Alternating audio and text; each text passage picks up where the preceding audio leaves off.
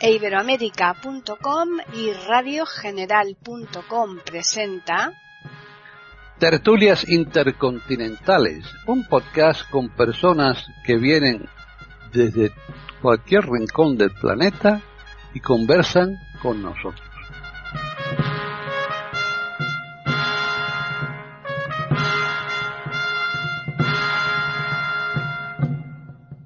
Bienvenidos otro día más a Tertulias Intercontinentales aquí en iberoamérica.com.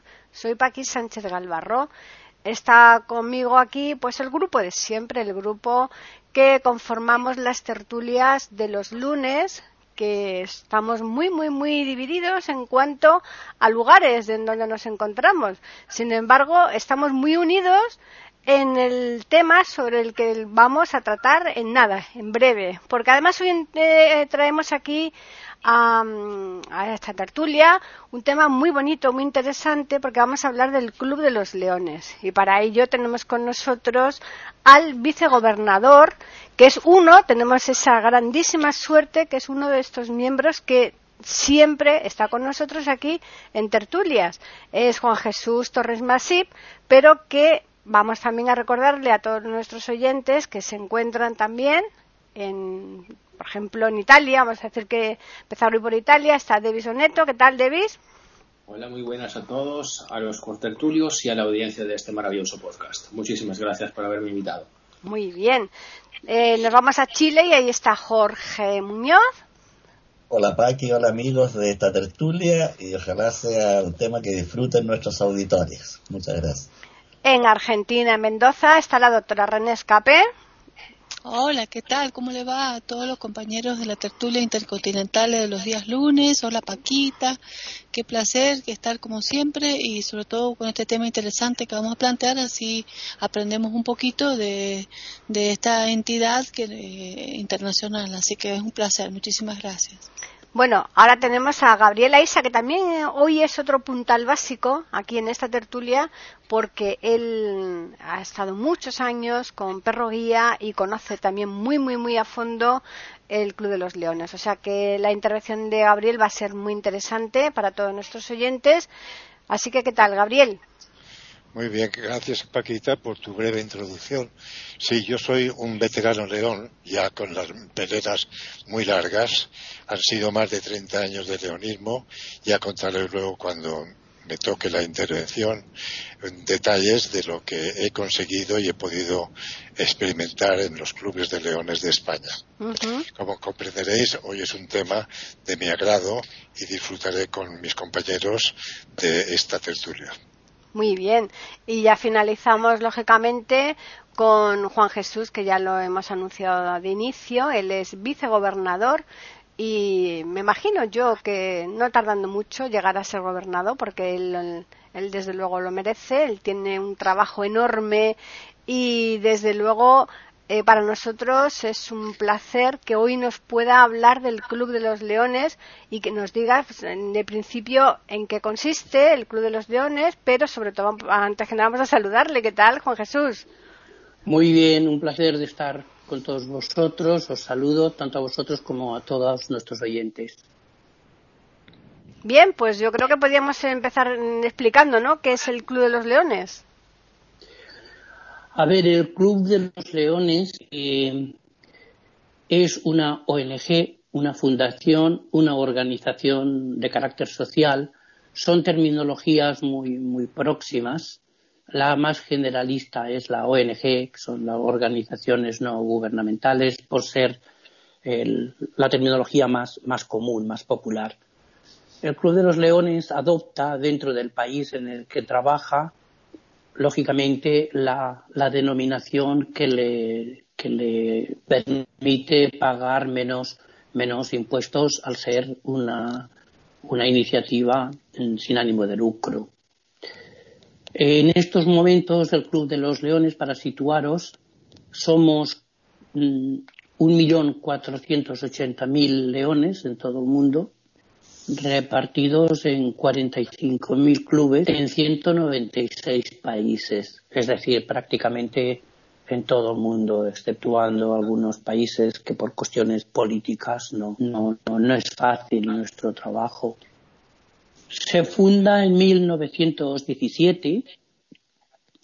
Después os explicaré mm, cómo, cómo se llega a esa fundación, porque cuando se funda una cosa tan importante, aunque digan que, son unos señores que se reúnen y deciden tomar una iniciativa, no, no, no creo que eso se pueda ser tan fácil. Siempre ha de haber unos enraizamientos mm, de carácter eh, ideológico, digo ideológico, no, no político, pero sí de carácter ideológico que los ha, los ha producido eh, algún fenómeno, algún fenómeno eh, puntual de un momento determinado o de algún problema que esté más o menos eh, fijado en esa demarcación.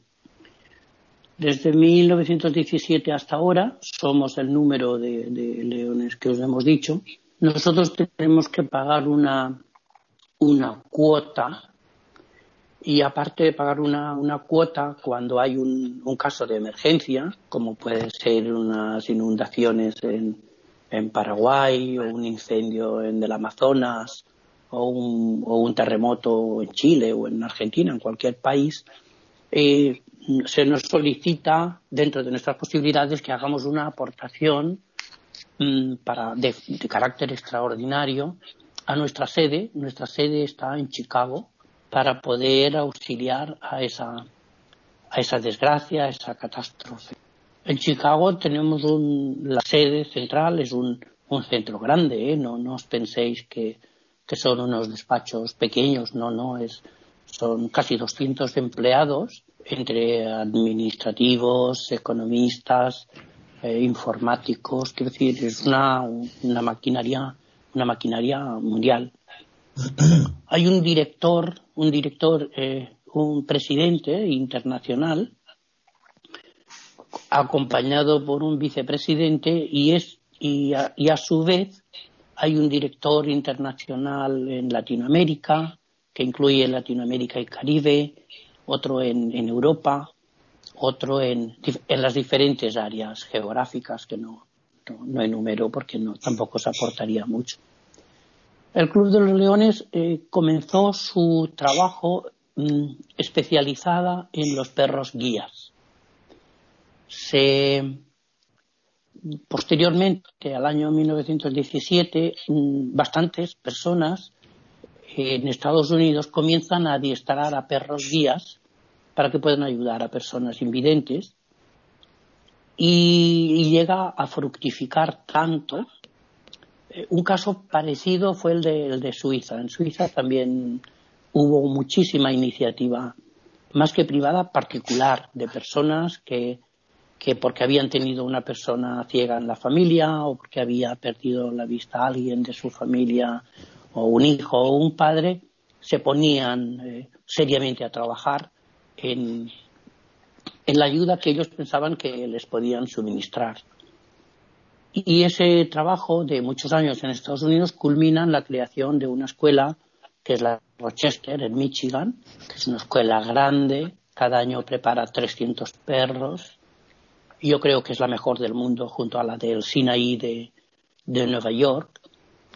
Tener en cuenta de que esta escuela, aparte de ser como un hotel, porque las habitaciones son, son individuales, con baño, con terraza, con todas las comodidades, es totalmente gratuito.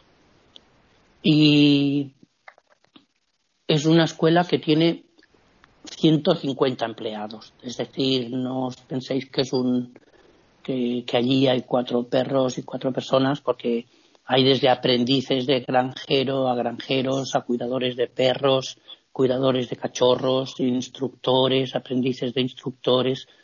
Es verdad que la sociedad norteamericana es diferente aquí. Por ejemplo, eh, hay unos estudios en la Universidad Norteamericana que es de movilidad.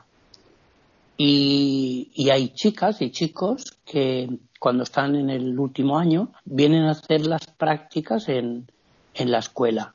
Y a mí me llama mucho la atención porque yo conozco a varios de ellos que, claro, son universitarios que han hecho movilidad, pero que al estar pues varias semanas en un, en un centro tan especializado como es este, pues aprender mucho de movilidad, pero también aprender mucho de perros, aprender mucho de ciegos y yo creo que es una cosa eh, muy buena porque nos damos a, a conocer.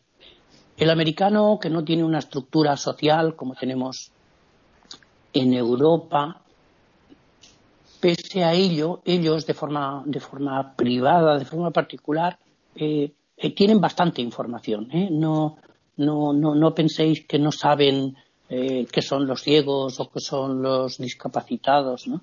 Yo recuerdo una vez que iba en el tren, en el restaurante, y estaba cenando y el camarero vino y me dijo, ¿le importa que se siente una señora con ustedes que llevamos todo lleno? Digo, no, no me importa. Y se sentó una señora, era una señora norteamericana, y cuando a mí me sirvieron, le dije, me dijo ella, sin que yo le preguntara nada, me dijo, mire, a las 12 usted tiene las patatas, a las, a las 6 tiene la carne, a las 9 tiene...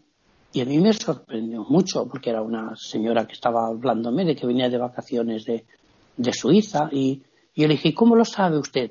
Dice, no, porque yo hice unos, unos cursos en Estados Unidos de voluntariado social. Quiero decir que ellos mm, participan mucho, ¿eh? pese a estar en un, en un capitalismo puro.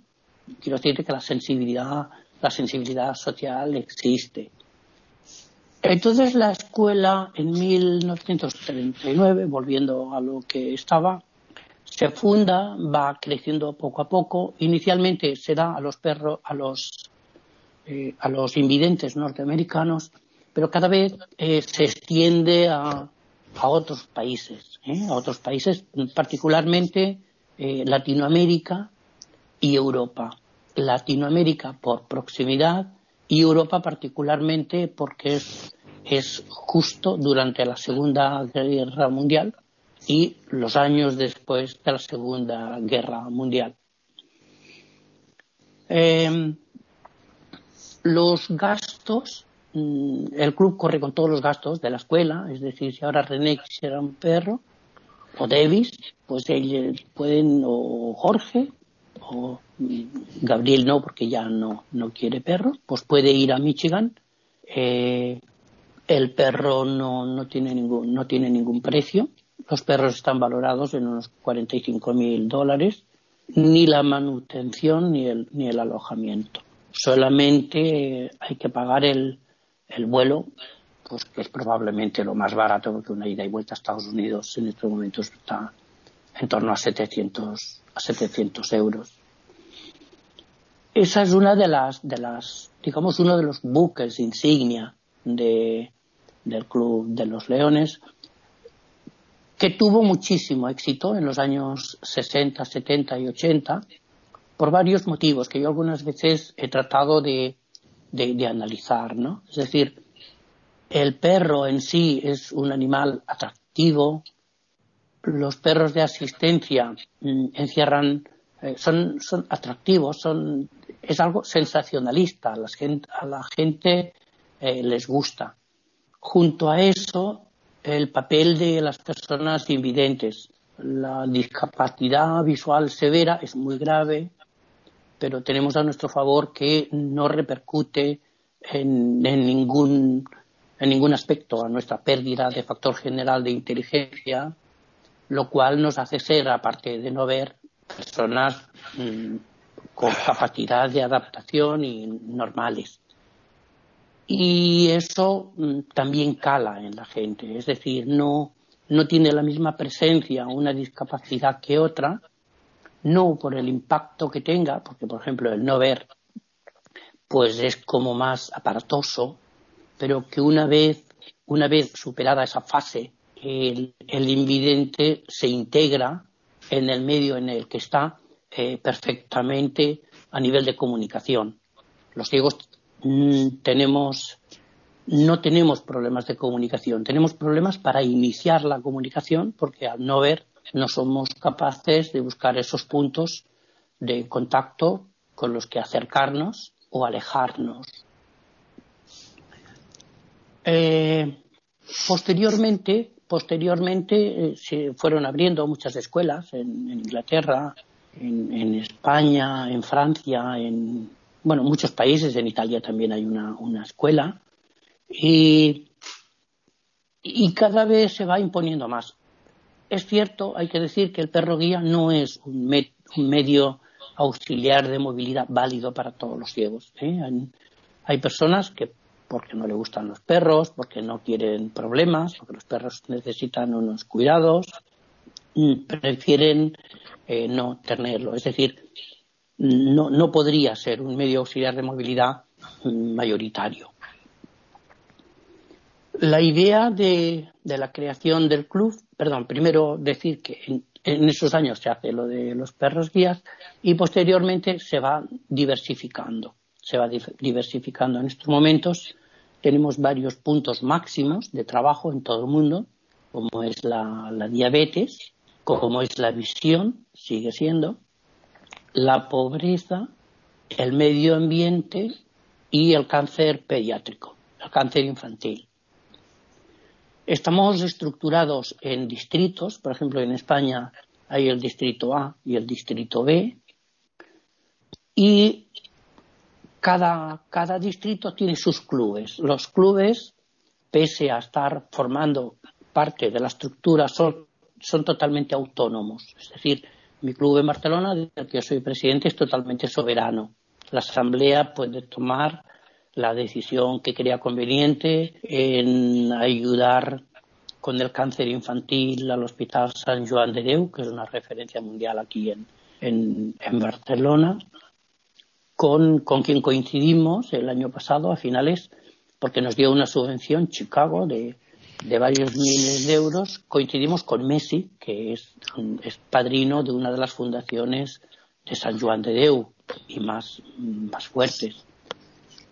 Hacemos, aparte de las cuotas, hacemos mm, diferentes aspectos. Ah, bueno, no, decía que cada, cada, cada club puede hacer aquellas cosas, aquellas obras que crea mm, conveniente. ¿eh? Eh, colaborar con un hospital, colaborar con la Cruz Roja, colaborar con Cáritas. Eh, cuando conocemos un. Porque siempre nuestro lema es decir, donde hay un problema ha de haber un león. Y nuestro lema es servir. Hay que servir a la gente.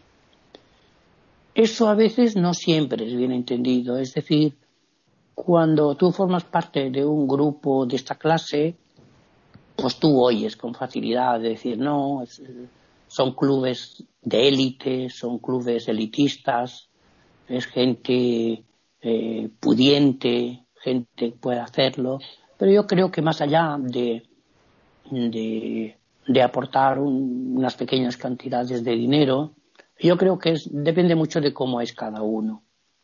La cuota depende en cada país, es diferente dependiendo del, del poder adquisitivo de, cada país, pero que la gente el Club de los Leones, yo creo que no somos elitistas. Sé que todo el mundo lo piensa, ¿eh? todo el mundo piensa que somos que somos eh, elitistas, que tenemos más relación entre nosotros que con otra gente, pero yo no, no, yo no, no, no lo veo así, o al menos no, no lo vivo, no lo vivo así.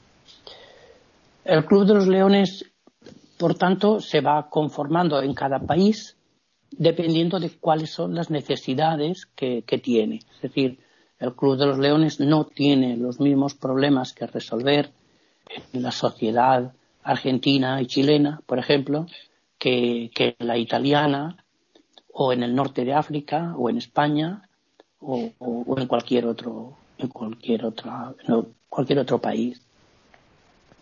Se va diversificando de esta manera porque esos cinco grandes puntos, porque mm, eh, hay países en los que se necesitan mm, hacer millones de vacunas contra el sarampión, por ejemplo, o en otros países hay que eh, mm, proteger a la población de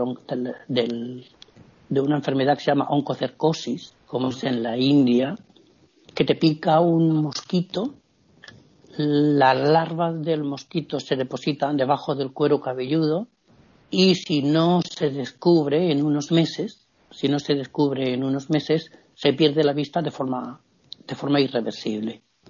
Y el tratamiento, el tratamiento en los años 90 nos costaba tres dólares. Es decir, con tres dólares aquí no tomamos ni un café. Y esas cosas, te llenan de, de, satisfacción.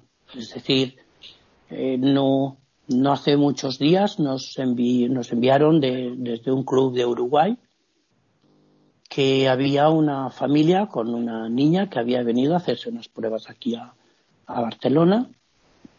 Fuimos al, hotel, porque nos lo, nos lo avisaron de, de, un club de Uruguay. Y aquella niña de 13 años estaba con su mamá, con su hermana, pero claro, ellos vienen de un medio rural de Uruguay, se encuentran en el centro de Barcelona, están totalmente totalmente perdidos. Entonces les, les ayudamos en, todo, les, les, ayudamos a visitar un poco la ONCE. Bueno, estas son pequeñas tareas. Recogemos dinero no solo de las cuotas, sino de que cada año hacemos una cena, una cena de gala, en la que ir a cenar es, es, caro, cuesta entre 60, 70, 80 euros. Y y allí hay música, hay baile, hay los discursos ¿no? típicos de, las autoridades que invitamos y de las autoridades del propio club. Cada mes nos reunimos y tenemos una reunión mensual. Después de la reunión tenemos una comida o una cena que es voluntaria. Quien quiere se puede quedar, quien quiera se, se puede marchar. Que suele venir alguien a darnos una pequeña charla sobre el aspecto que nosotros tratemos eh, ese mes. ¿Cómo mm, se puede fundar un club de los leones mm, así? Es que cuatro se unen, se reúnen y dicen, mira, pues como estamos aquí nosotros en la tertulia, vamos a formar un club de los leones. Y ya está. No, no, no. Esas cosas suelen tener eh, un trasfondo que yo poco a poco he ido eh, averiguando porque cuando se forman este tipo de iniciativas ha de haber alguien que aparte de poderlo hacer, aparte de poderlo hacer económicamente, ideológicamente o afectivamente, sentimentalmente, socialmente, lo siente muy de veras. El año 1917, si os dais cuenta, estamos en, Primera Guerra Mundial y pese a que Estados Unidos tiene un papel no tan relevante como los europeos, lo tiene, lo tiene, lo tiene militarmente importante. Y el retorno a Estados Unidos de mucha, de muchos de los soldados, todo gente muy joven, pues uno era una pierna amputada, el otro era un, sin un brazo, y llegaba mucha gente que no, que no veía. Los familiares de estas personas, sobre todo empresarios y gente que económicamente podían, se fueron sumando a pensar qué podían hacer por estas personas que habían perdido la vista de forma irreversible.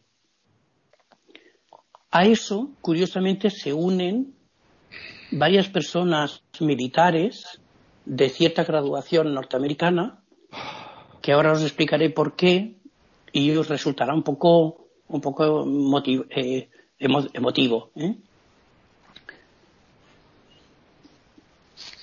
Se dice que en una de las llegadas de los, del ejército que se replegaba a los Estados Unidos, había una guarnición que los esperaba. Y comenzaron a salir personas con sillas de ruedas, personas que les habían amputado la pierna, otros que caminaban mal, y el comandante de la guarnición les dijo a sus compañeros, cualquiera de toda esta gente podían ser nuestros hijos. Y pese a ser un militar de graduación que había estado en mil escaramuzas, el teniente, él era comandante, se le saltaron las lágrimas cuando ya pensaban que aquella comitiva tan triste se había terminado, vieron que al final venía un grupo de gente que aparentemente estaban bien.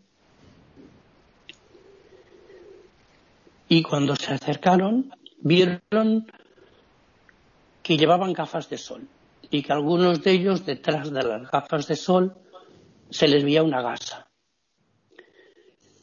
Venían acompañados por otros soldados, por enfermeras, por el personal sanitario, por la tripulación, y cuando llegaron delante de la guarnición, mantuvieron, según la explicación que se nos da, mantuvieron perfectamente el tipo, erguidos, de pie, sin perder en ningún momento la calma, saludaron militarmente a la guarnición y toda la guarnición, pero particularmente el comandante, se quedó muy impresionado. Les dejaron ya pasar al hall donde esperaban las familias y el comandante y el resto de los oficiales les llamó muchísimo la atención que aquellos chicos jóvenes de 18, 20, 22 años, ciegos, que habían estado aguantando el tipo con tanta frialdad, con orgullo de militar, como dicen ellos, llegaron al hall y se mantuvieron igualmente de pie, derechos y erguidos, hasta que oyeron la voz de la madre. Cuando oyeron las, las voces de las madres, todos se desmoronaron. A los oficiales de la guarnición les llamó muchísimo la atención hasta tal punto que les impactó y se sumaron a esa pequeña corriente de personas privadas que estaban intentando adiestrar a perros guías que ayudaran a personas ciegas. Quiero decir con eso que las cosas no son casualidad. Las cosas no surgen de la noche a la mañana porque uno se reúnan y, decidan, oye, mira, vamos a, montar aquí esto. No, porque son obras eh, muy grandes, muy importantes, no tienen el mismo, eh, el mismo calado en unas sociedades que en otras. En Latinoamérica, por ejemplo, se vive muchísimo. Yo el año pasado, cuando estuve en el, en el foro FOLAC, se llama Foro Latinoamericano y Caribe, la verdad es que mm, volví impresionado porque como las necesidades de la comunidad social son mayores, el leonismo es como mucho más, mucho más genuino. Y en Europa tenemos que buscar las cosas que podemos hacer, con quién podemos colaborar, en qué rendija de una persiana nos podemos colar para mejorar las cosas. Pero hay países en los que eh, la labor por hacer es, es, mucho mayor y la implicación de la gente es, es excelente. Y yo no sé si os he dado una visión general de lo que es el Club de los Leones, cómo se inició, cómo siguió y cómo está ahora. Yo no sé si, si queréis que siga hablando o si queréis, queréis que abramos un turno de, de palabra. Bueno, yo creo que para darle un poco de más dinamismo, podríamos continuar con Gabriel, que él ha sido usuario y sí, yo pienso que es bueno que hagamos turno de palabras, de, preguntas, porque yo por lo menos tengo bastantes cosas que preguntarte. Así que eh, eh, vamos a seguir con Gabriel entonces. Bien, si me dais la oportunidad, yo desde luego, mm, en principio, os tengo que pedir vuestra indulgencia y pedir de vuestra magnanimidad, de vuestra generosidad y comprensión, por lo que voy a decir que parecería pues un cierto grado de inmodestia, de falta de modestia, de todo lo que yo he hecho, he conseguido en el leonismo y eh, cómo he servido en el leonismo. Fijaros que digo en el leonismo, no al el leonismo. Porque, como creo ha dicho Juan Jesús, el lema de los clubes de leones es nosotros servimos, we En inglés, we servimos. Pero no con un sentido de servilismo, sino con ánimo de generosidad, de entrega a la sociedad. A dar a la sociedad todo lo que podemos dar y lo que nosotros en mi club, al ser the first English Speaking Lions Club in Spain, el primer club de habla inglesa en España, éramos mm, como sesenta y tantos socios, no usuarios para aquí, somos socios de un club. Entonces, eh, estos socios, compañeros míos en el club de Palma de Mallorca, son Almadams, que yo me integré en el año 1982. Mi padrino fue Sam Cordell, un inglés que tuve de vecino en aquel pueblo que yo tenía en la montaña Puypuñent y mm, hablando pues me invitó al club yo vi una posibilidad de, de fin de poder hacer algo no a nivel individual, sino colectivo, integrándome en aquel club. Era, hay mucho ruido por ahí, jóvenes. Alguien se mueve y alguien mueve. Bueno, entonces éramos, como digo, en el club de Sonar Madams, 13, 13 nacionalidades. Éramos canadienses, norteamericanos, éramos eh, ingleses, galeses, eh, bueno, irlandeses, franceses, alemanes, daneses, eh, suecos, eh, españoles, lógicamente, y un chino, un chino, Tommy Chu, era, era un de Hong Kong, un chino, y teníamos, porque hay que decir que los cargos en el leonismo, en los clubes, se renuevan cada año. ¿no? Yo he servido en el leonismo en todas las facetas, desde la más baja hasta la más, alta. Yo he servido a los gabinetes de varios gobernadores como jefe de zona. He sido presidente de mi club el año 87, teniendo aquel año el galardón de presidencia 100%, o sea, 100%. Eh, se, me, se me distinguió con, con esa distinción que en nuestro club es importante haber sido presidente 100%. Lo mismo que en un gabinete del, el gobernador de distrito catalán, Luis Pau Oreste, Juan Jesús lo conocerá, pues me, me, nombraron, propusieron para amigo de Melvin Jones, Melvin Jones Fellow. Melvin Jones fue el fundador, el creador del leonismo, un americano que podríamos entrar en su biografía y la explicación de lo que es en los clubes de leones de una forma distinta a como lo ha hecho Juan Jesús. Quiero decir que yo he conseguido dentro del leonismo las más altas distinciones, incluso por servicios destacados, me hicieron, como digo, amigo de Melvin Jones, Melvin Jones Fellow, y conseguí un doctorado, un doctorado honoris causa de la Oxford International University y además caballero Knight de la Orden de la Commonwealth. Eh, parece que en mí, cuando me preguntan, ¿y eso a santo de qué? Yo siempre suelo contestar, pues porque por algo se bendecirá el agua, algo tendrá el agua que la bendicen. Nosotros los leones, eh, en mi en mi, en mi experiencia larguísima, hemos contribuido no solamente con la donación de perros guía, siendo una, prioridad de algunos clubes, pero los clubes, como ha dicho Juan Jesús, tenemos eh, la autonomía de cada año elegir nuestros cargos y en ese año el, el presidente se hace con su directiva con un vice, vicepresidente, con varios directores. Yo he sido desde, desde director de, de, servicios sociales a secretario, a tesorero, a, a, presidente, como digo, a, león domador, en fin, he pasado por todas las escalas y jefe de zona, como digo, de, de los gabinetes y conseguir, pues, pues mi esfuerzo. Pero lo que sí es importante es que los clubes de leones nos integramos en la sociedad en el sentido de que buscamos, como ha dicho Juan Jesús, aquellas necesidades.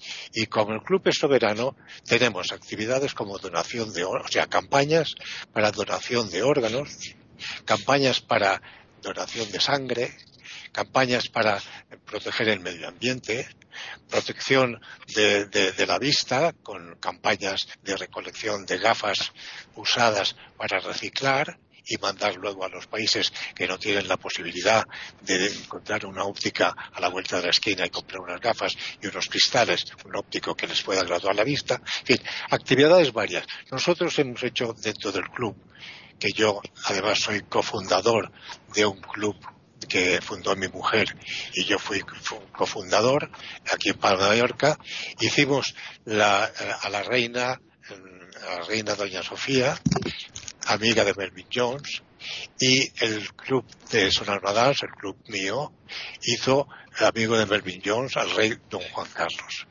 Eh, quiero decir que hay tantas actividades que puede desarrollar un club, no solamente la cuestión de los perros guías, sino tan importante y tan interesante para mí, esencial y prioritaria. Pero nosotros, por ejemplo, hicimos una, lo que dijo eh, Juan Jesús, para recolectar dinero organizamos una fiesta una fiesta que, en fin, se paga la, la comida. Si tenemos que pagar 40 euros al restaurante por la comida, pedimos 60 euros a cada, a cada comensal y con esa diferencia usamos un fondo, hacemos unas, cada uno aporta unos libros, unos regalos, que se hace una, una subasta y vamos recogiendo dinero. Y con ese dinero logramos juntar 10.000 dólares. 10.000 dólares que mandamos a Illinois, a Oak Brooks, que es donde está la sede de, del Leonismo Internacional, en Oak Brooks, es una localidad próxima a Chicago, en Illinois, y se mandó a la fundación 10.000 dólares que habíamos recogido. Entonces, pues nada, lo mandamos. Y al cabo de dos o tres años, me llamó desde Barcelona este gobernador que fue de los leonismo, Luis Pablo, me dice, Gabriel, tú que hablas inglés, te voy a mandar un paquete que me ha llegado de la India. Bueno, recibí el paquete, lo abrí y eran diapositivas y un informe con una carta en inglés de que nos daban cuenta de que con el dinero que habíamos mandado habían hecho una campaña y habían recuperado ficha a ficha médica, René, las fichas médicas con diapositivas de la recuperación de 60 personas que habían recuperado la vista porque les habían podido operar de cataratas. Estaban haciendo por unas cataratas y con nuestra aportación se pudo operar a aquellas personas y recuperaron la vista. Estas son las cosas, a mí se me ponen los pelos de punta, que que os diga. Entonces, eso fue una actividad. Otra actividad, mandamos un inglés que se quedó aquí ciego, lo mandamos por eh, avión, que, que, no nos cobró la línea aérea de Palma a Londres. En Londres lo recogió un club de leones inglés, lo llevó a la clínica, lo operaron también de cataratas y este señor volvió a Palma viendo perfectamente. Cosas de estas que podríamos contar sin acabar. Pero yo con eso quiero deciros, por eso os pedido vuestra indulgencia, porque me siento tan orgulloso de haber pertenecido y ya no lo soy porque ya me siento viejo, cansado y yo pues vivo de mis recuerdos. Pero a mí el leonismo, los clubes de leones, me han servido, junto con la, con la ONCE, como dos, dos muletas que me han servido para superar la ceguera. Y mis dos perros, mis dos perros que me, emociono porque pronto se va a cumplir un año de la muerte de mi segundo perro, de, de Raiden. El, el jueves que viene se cumplirá un año y lo he hecho tanto de menos. Eso de los perros no os podéis figurar vosotros lo que significa para un ciego el tener un perro que le hace la vida más fácil y eso es lo que hacen los leones, darle ilusión a los ciegos con un perro. Con eso doy paso a mis compañeros. Muy bien, yo creo. Ah, solamente, Paqui, solamente quería añadir a lo que ha comentado Gabriel y lo que he dicho yo, es de que cada león eh, Mm, ayuda a 80 personas de forma directa o de forma indirecta, a 80 personas. Y, en cuanto a las gafas, decir que cada año enviamos 100.000 que están totalmente reparadas como nuevas. ¿eh? Ahora hemos enviado 2.000 a, a Paraguay, estamos preparando un paquete de otras 2.000 a Bolivia y otras 2.500 para, para Nigeria. Ellos solamente tienen que, que abonar los, los portes, el transporte. Bueno, pues una, una cosa, perdona, Paqui, con eso termino. Para que veáis la importancia de los clubes de leones, debo deciros que desde el año 1945 hay un león observador en las Naciones Unidas, permanentemente. O sea, hay un compañero león en Nueva York, en la sede de las Naciones Unidas, como observador. Bueno, pues yo creo que ya habéis hecho una panorámica más o menos eh, yo creo que bastante exhaustiva de, de qué son el Club de los Leones y entonces ahora nos tocaría el turno de las consultas, que seguro que son muchas las que tenemos. Yo por lo menos tengo bastantes. Así que no sé si nos va a dar tiempo hoy a solventar todas ellas o, lo mismo necesitamos otro programa. Ya eso ya lo, vosotros lo, lo veréis. Están escuchando tertulias intercontinentales en iberoamérica.com. Así que vamos a empezar por Davis. Bueno, yo solamente quería mm, decir que claramente en Italia también tenemos eh, el honor de tener este prestigio.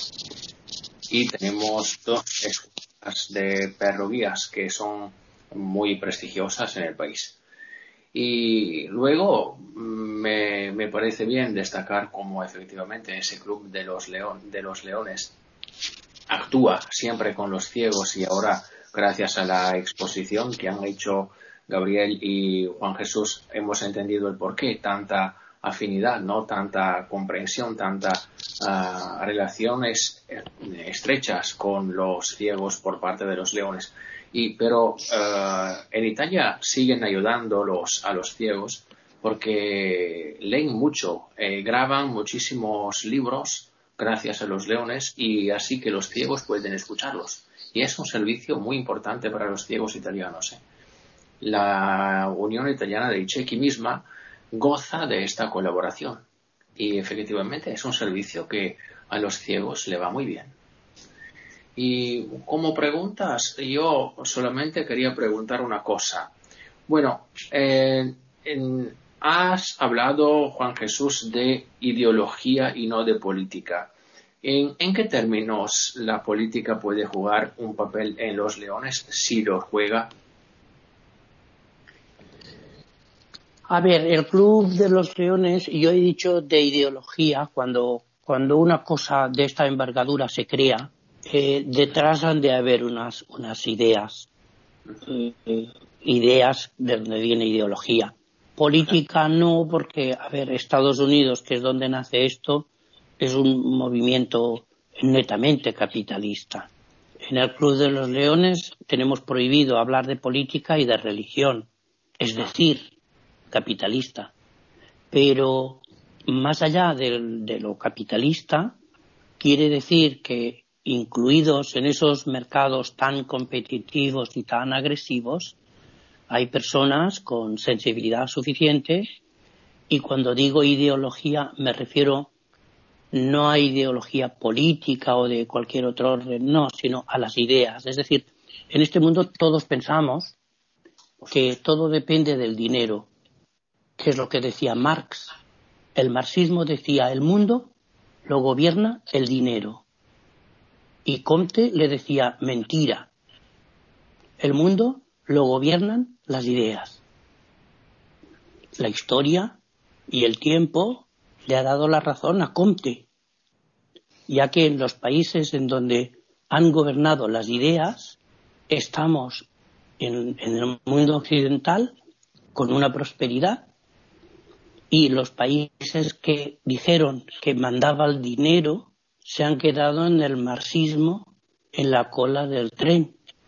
Porque si hay ideas, si tú tienes un proyecto, no hace falta que tú tengas un gran capital. El capital surge solo. Lo que faltan son ideas.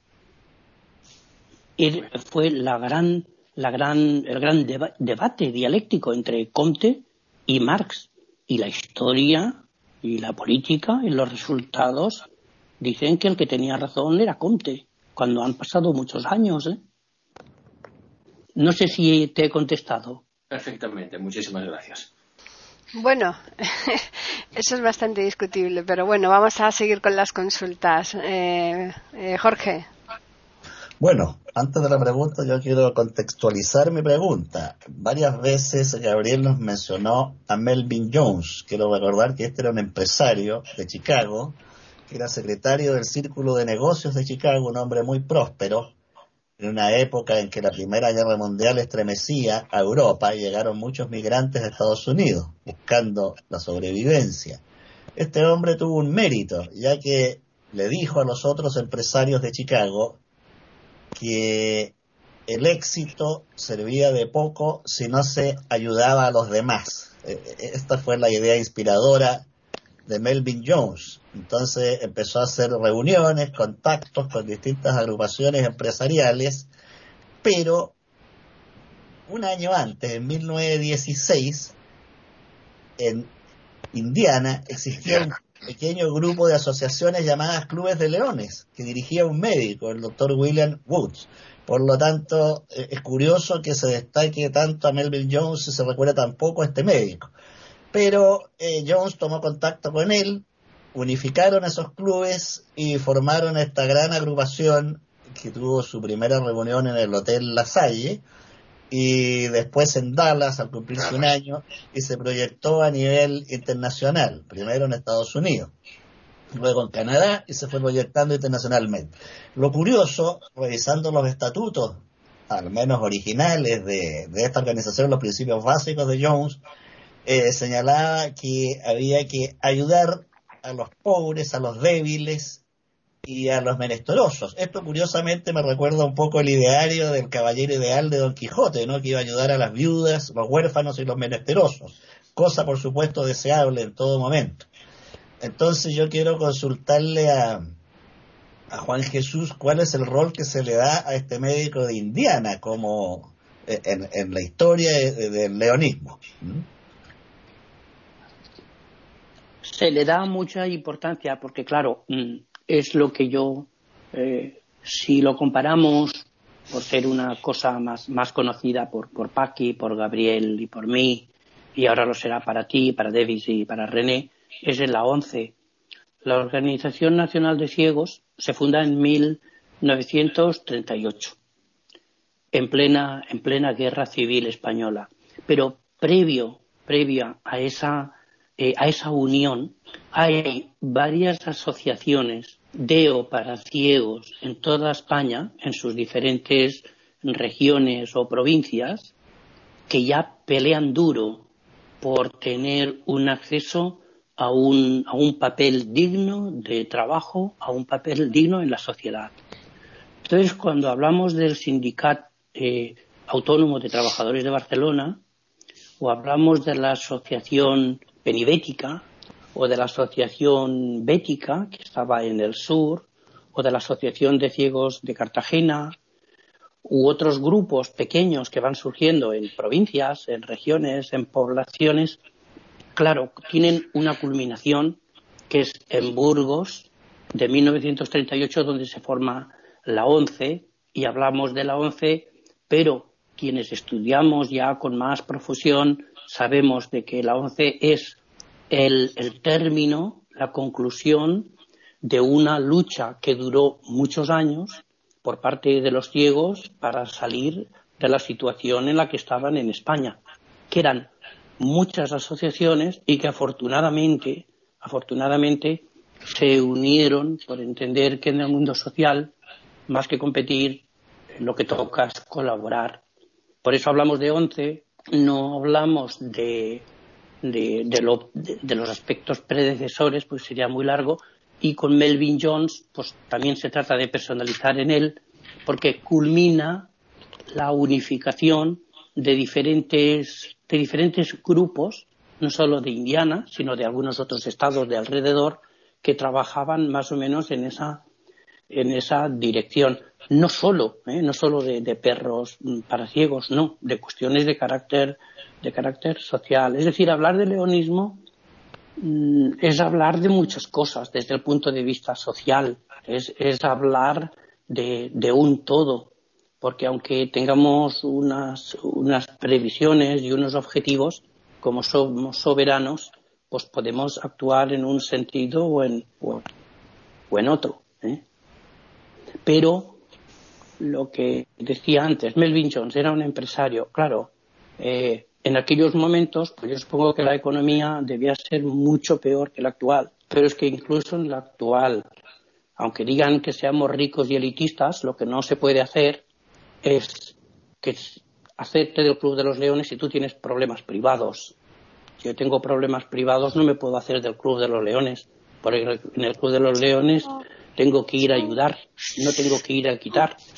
Si tengo algún problema particular o privado, de, or de primer orden, me refiero, no, no, no, no puedo brindarte mi mano. Por eso se dice que somos un poco elitistas. René.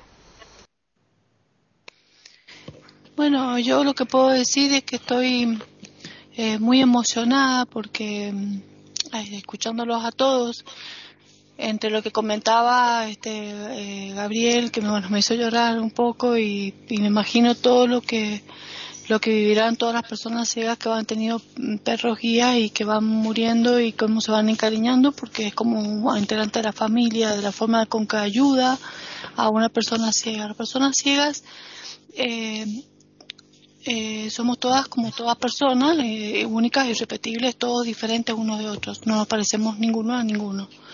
Pero hay un denominador común que a todos los ciegos los caracteriza, que es eh, el, querer vivir desesperadamente cada mañana que uno se levanta hasta que se acuesta con la desesperación de, de, ser lo más este, útil posible para uno mismo, ¿no?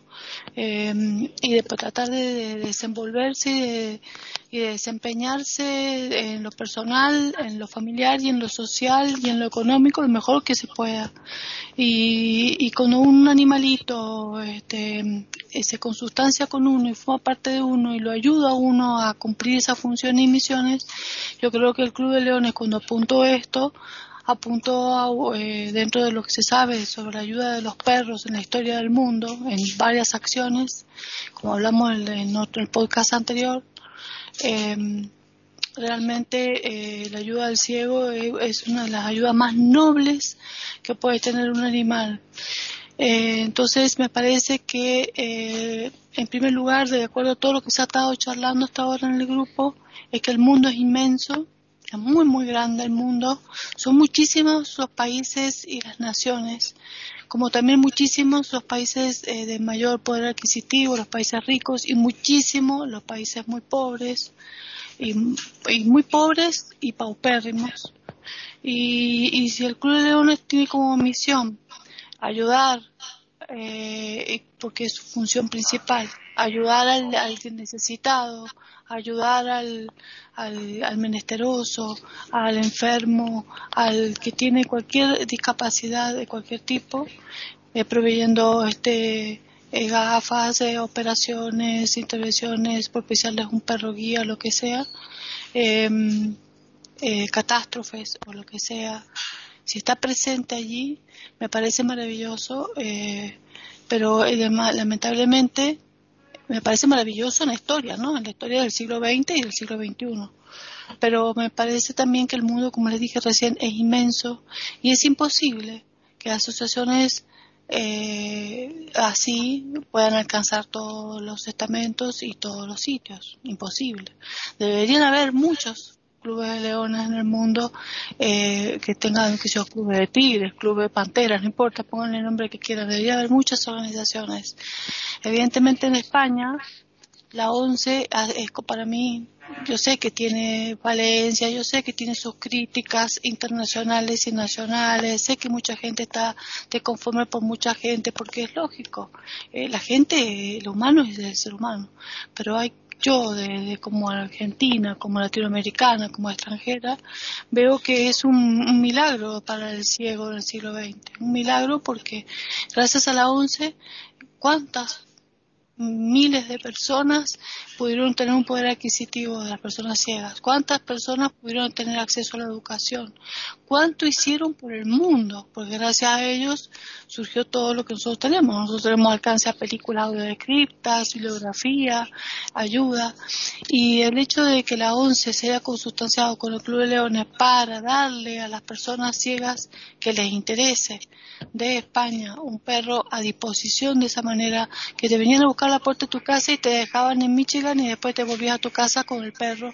Acá yo no puedo. Si yo quisiera un perro guía, yo no tengo 700 dólares para irme a, la escuela de Rochester. No, no, puedo hacerlo realmente.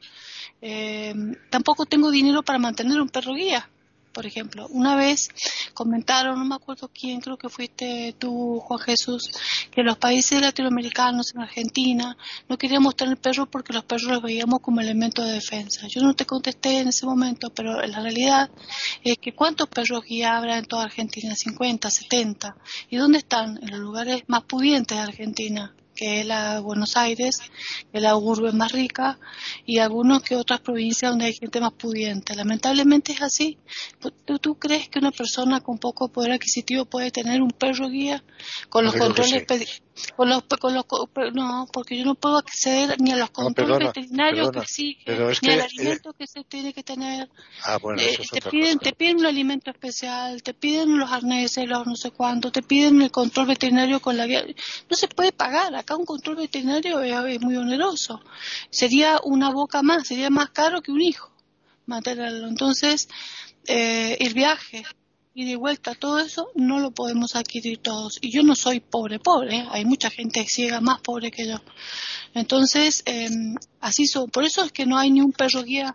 Nunca se han preguntado por qué no hay ningún perro guía en San Juan, en Santa Cruz, en Chubut, en, Mendoza, en, todo el resto de Argentina. Porque todos somos de, de, clase media baja para abajo. No intelectual, no tiene nada que ver. No confundamos lo sociocultural con lo socioeconómico. Lo socioeconómico es catastrófico no podemos. Entonces, si hubiera acá una once, bueno, siempre dije, ¿por qué no hay una once en Argentina? Nunca a nadie se le ocurrió. Este, podrían la cosa hubiera sido muy diferente para la, todo. Entonces, quiero decirles que, lo, que les agradezco por esta información y que los felicito por vivir en un mundo que todavía, pese a la catástrofe del COVID-19, sigue siendo el primer mundo y va a seguir siendo el primer mundo eh, cuántos este, africanos o cuántos países humildes del Gran África pueden acceder a un perro guía.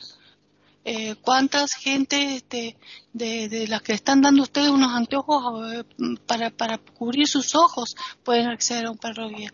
A un perro guía, ni a una operación de catarata, ni a un anteojo. Es tanta la miseria del mundo nosotros por lo menos comemos, pagamos nuestras cosas, tenemos un techo. Hay gente que no tiene ni techo. Entonces, en el semejante mundo tan, tan dividido, tan disímil, tan dispar, tan este, diferente, ¿no? Eh, donde existen, eh, qué sé yo, como 50 clases sociales, le diría, ya, ya, ya hasta el punto en que estamos, ¿no? Eh, en cuanto al alcance de la salud, de la cultura, de lo económico, de la propiedad, de la vivienda, de, de la posibilidad de viajar, de la posibilidad de tener necesidad de satisfacer eh, lo básico, ¿no? Para su existencia como para sus discapacidades. Es tanta la diferencia que hay en el mundo que estas entidades hacen lo, lo, máximo, lo máximo y me alegro que exista gente bondadosa que pueda contribuir con eh, la colaboración de esas tarjetas en la fiesta anual, con la colaboración de la cuota mensual, con lo mismo que con la Cruz Roja, lo mismo. Acá existe una entidad que son los el Rotary Club. El Rotary Club o los rotarianos son los que, que se dividen, por ejemplo, en la provincia de Mendoza por regiones, región este, región centro, región sur. Son gente que colaboran con las entidades eh, también que tienen necesidades y yo que he estado en algunas instituciones para ciegos, eh, nos han dado dinero. Pero ¿saben cuánto nos daban de dinero, pobres? Realmente yo, yo iba, me daba pena decirles, no, pueden aumentar la cuota mensual aunque sea un poquito. Al principio nos daban dinero hace 20 años y siguió 20 años después dándonos el mismo dinero, cuando hubo una inflación donde se cambió como 6 euros más al, dinero argentino. O sea, directamente la plata que nos daban mensual no alcanzaba ni para pagar siquiera la boleta, la mitad de la boleta de la luz de la institución. Apenas podíamos comprar eh, una regleta, por ejemplo. Y a lo mejor al mes siguiente eh, dos o tres punzones una cosa así. Este, de vez en cuando le pedíamos donaciones y a lo mejor nos regalaban 10 regletes, 10 punzones en un viaje a Buenos Aires, pero como una única donación anual, que era una cosa excelsa que habían hecho. Que una cosa, ¿Por qué? Porque eh, se habían empobrecido los ricos, o sea, la gente de dinero que podía donar plata para el Rotary Club, los rotarios, empezaron a empobrecerse empezaron sus negocios a caerse, sus empresas a quebrar y empezaron a no tener disposiciones de dinero para poder aportar a las entidades de, fines de, beneficencia. Entonces, la beneficencia, si no está, no pueden ayudar a otras entidades que viven de la beneficencia. Entonces así la situación es dramática. Entonces, en conclusión, en lo dramático del mundo, por lo menos está presente una institución como el Club Leones, como la ONCE, como algunos rotarios por ahí, y habrán otras que a lo mejor no conocemos en el mundo ONG o otras fundaciones o instituciones que hacen el bien común y que bregan por las necesidades humanas. Esa sensibilidad que siempre se pide, ¿no? Esa concientización que siempre se le pide al mundo y que se pide, por supuesto, en la, ONU y que se pide eh, en el mundo entero para eh, las personas que están sufriendo en este momento, en todos los aspectos. Bueno, nada más. Yo no sé si tú tienes que contestarle algo a Juan Jesús o Gabriela, lo que ha dicho René. Yo sí, yo quisiera decir algo. Yo, yo quisiera decirle a René, porque eh, ha soltado un discurso muy sentido, ella lo siente así, pero está un poquito mm, desfasado de la realidad. Mira, la gente, la gente es solidaria. Yo doy fe de que cuando pides ayuda la encuentras. Y los leones a mí me gusta definirlos como gente que se preocupa por la gente. O sea, nuestra, mm, nuestra finalidad como leones es esa que digo yo, ayudar a la gente. Lo que pasa, René, que no puedes alcanzar a todo por mucha buena voluntad que tengas, por muchas ayudas, no puedes llegar a todo. Entonces, tú hablas de África, naturalmente, y hablas de, países, claro, no se puede llegar a eso. Pero yo te aseguro que yo he ido dos veces a Estados Unidos a buscar a mis perros y a mí no me ha costado ni un céntimo. No he tenido que pagar esos 700 dólares o euros que habla Juan José. ¿Por qué? Porque el método, el sistema para solicitar un perro guía, que en mi tiempo era así, no sé ahora, Juan Jesús eh, eh, será gobernador y sabrá mejor cómo son las cosas actualmente, era solicitar de un club de leones el patrocinio para solicitar el perro guía. Y ese club porque yo he aprendido democracia en los clubes de leones.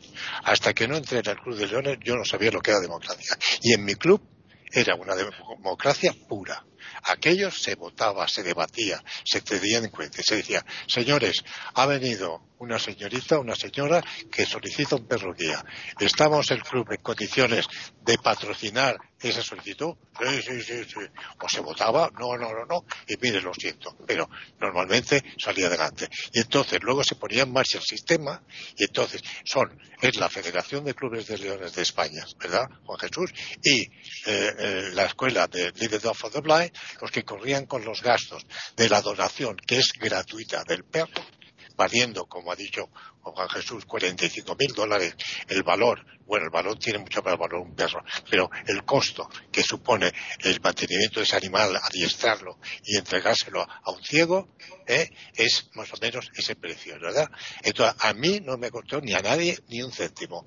Nos, nos trajeron eh, tuvimos los 28 días que yo estuve en, la habitación que dijo eh, Juan Jesús, que parece un hotel de cinco estrellas, con wifi, con eh, internet, con una terraza, con una televisión, con un teléfono, con un cuarto de baño completo, con bueno, una cama, magnífica y, bueno, tratados a cuerpo de comida la que querías. Porque antes de entrar te preguntan, ¿usted es diabético o no? No, yo necesito una comida especial o no. Mire, yo lo único, el picante no puedo soportarlo. Ah, vale. Y toman nota y a la hora de servirte las comidas te tienen en cuenta. Entonces, quiero decirte que el trato es delicioso, delicado y completo. Y no me cuesta ni un céntimo, pero dirigido por estos canales que os digo.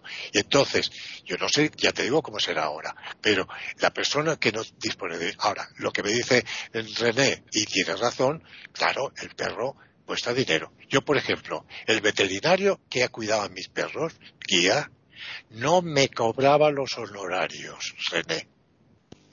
No me cobraba la consulta.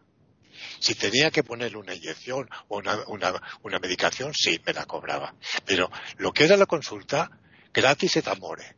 ¿Por qué? Porque él consideraba que el perro guía era para el ciego lo que supone y no una carga.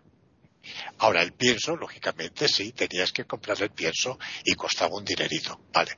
Pero quiero decirte, sí, naturalmente lleva un costo. Y luego, si tiene una enfermedad, pues estamos perdidos. Por entonces, la asistencia es continua al veterinario. No quiero alargarme, no quiero alargarme porque quiero dar. Pero quiero decirte que la posibilidad de obtener un perro guía, con Jesús, está al alcance de todos, ¿no es verdad? Sí, lo que pasa es de que desde que tú me hablas que fuiste a la escuela, ahora, claro, yo estoy hablando de aquí, de España. ¿eh? En España la ONCE paga el billete de ida y vuelta y si tú eres empleado de la ONCE, ese mes, casi ese mes que estás fuera, tú lo cobras como si hubieras estado trabajando. Pero antes, pero antes, antes eh, el viaje lo debía pagar o el Club de los Leones o el solicitante si tenía medios económicos. Como ahora lo está pagando la ONCE, lo que hacemos nosotros es un importe eh, próximo al que pueda ser el del viaje, se lo damos directamente a la Escuela Norteamericana de Rochester por saber que la ONCE solamente le da más o menos el 25% del precio del, perro. Entonces eso ahora ha cambiado. ¿eh? En cuanto a la René, decir que, a ver, René, eh, como yo os he dicho al principio, el Club de los Leones se ha de adaptar al país. Eh, cada comunidad social tiene unas necesidades. Yo conozco la escuela de perros de Argentina, que está en Quilmes, conozco a la dirección, y yo tengo algunas, algunos debates con ellos, porque yo les hago ver que si un perro, un perro guía en Argentina tiene un coste de unos 40.000 dólares, que ninguna persona argentina se lo va a poder comprar. Y si algún club de Argentina lo quiere sufragar, le va a salir más barato enviar a aquel ciego argentino a Michigan pagándole el viaje porque todo lo demás lo cubre lo cubre la escuela. Entonces, que en Argentina no es prioritario ahora darles a los ciegos un perro guía, es posible, es que en Argentina el Club de los Leones eh, ahora está ayudando muchísimo eh, en cuanto a dar de comer a grandes bolsas de, población pobre. Eh, Exacto, por eso eso es que ustedes están eh, ratificando lo mismo que acabo de decir yo, para que no se dan cuenta. Lo que sí, no, no, pero por eso. El mundo es inmenso, las necesidades son diferentes y, y la institución no es, no es, no puede estar en todos lados, es imposible. Que, y que lo felicito, que gracias a Dios ustedes están en un mundo donde han podido adquirir eso, pero que no todo el mundo tiene eh, acceso eh, a, a, esas posibilidades y bueno y uno lo, lo, acepta lo acepta sí nada más quería dar la postura de otro punto de vista porque ustedes están hablando como si todo el mundo tuviera eh, no quiero explicar lo que pasa en Sudamérica qué le pasa a Sudamérica o qué le pasa a los países pobres los países pobres se maravillan. Yo me maravillo ante todo eso y doy gracias a Dios de conocerlo. Agradezco. En Argentina, René, de todas, imposible. De todas formas, en lo que está sucediendo con Latinoamérica, lo digo porque la última vez que estuve en la escuela tuvimos una reunión con, unos 15 clubes de Michigan y la dirección de la escuela. Y en Latinoamérica la escuela se está resistiendo a dar perros guías y ahora te explicaré por qué. Te explicaré por qué eh, hay algunos países que por clima, por ser mm, climas muy tropicales, tienen enfermedades que hacen estragos entre los perros. Por ejemplo, la lesmaniosis. Entonces, si tú tienes un perro y tú solamente le tienes que vacunar, yo nunca he tenido la suerte de Gabriel. A mí siempre me han cobrado las vacunas, siempre me lo han cobrado todo, ¿eh? Gabriel, pero enhorabuena. Pero si tú tienes que comprarle el pienso. A mí no, a, mi veterinario, el mérito no es mío, es del veterinario que entendió que él podía contribuir de, esta forma, que yo agradecí siempre con Está bien, está bien, está bien, pero por ejemplo ahora la vacuna de la Alemania cuesta 100 euros y entonces a lo mejor ya no te la ya no te la pagaría, te diría vamos a pagar la mitad cada uno. Pero bueno, es igual. no. sabes que la Alemania es endémica en algunos sitios y en otros sitios no, está pero en Latinoamérica ah, no, en Latinoamérica, perdona, yo el año pasado estaba en Argentina mm. y la propia dirección de la escuela de Quilmes me dijo que no fuera a las cataratas, a las cataratas de Iguazú con el perro porque me lo jugaba. Y hablé con una residencia que guardaban perros y la, la, señora, que la propietaria, que me dijo, ay, que yo he estado en España varias veces, me dijo, señor, usted no venga con el perro a Cataratas de Iguazú porque se juega usted el perro. O si viene, venga directamente del aeropuerto a mi residencia.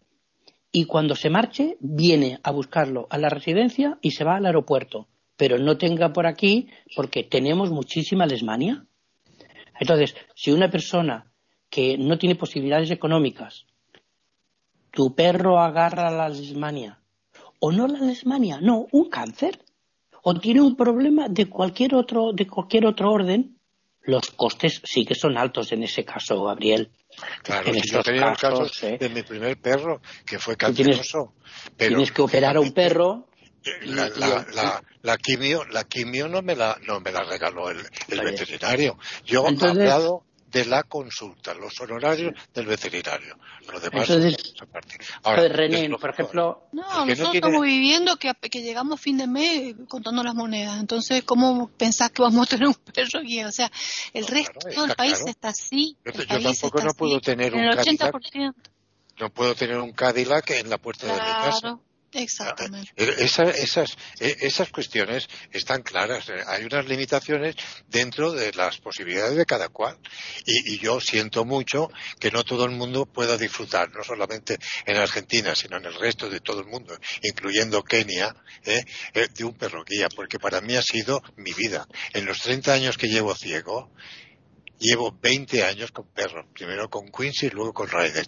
Y han sido los años más maravillosos de mi vida, porque me han dado vida, me han dado alegría. He podido salir de viaje, he entrado a un sitio y a otro, en un restaurante, porque aquí en España, con la lucha que hemos llevado, pues hoy en día, gracias a Dios, o en Mallorca, lo tenemos resuelto. Pero es una tristeza que no se pueda disfrutar de esta ventaja en el resto del mundo, lo siento Exacto. Eso, eso lo que quería rescatar, ¿no? Es una maravilla. Están escuchando tertulias intercontinentales en iberamérica.com. Bien, pues yo ahora voy a también hacer alguna preguntita aquí a los dos expertos. Hombre, yo he guardado mi turno como, como corresponde. Entonces, cuando hablabais del si lo importante era el dinero, las ideas, ya López de Vega creo que dijo que en el mundo si el dinero no era lo primero, era lo segundo. o sea que lo que está claro que el dinero es bastante importante para todo.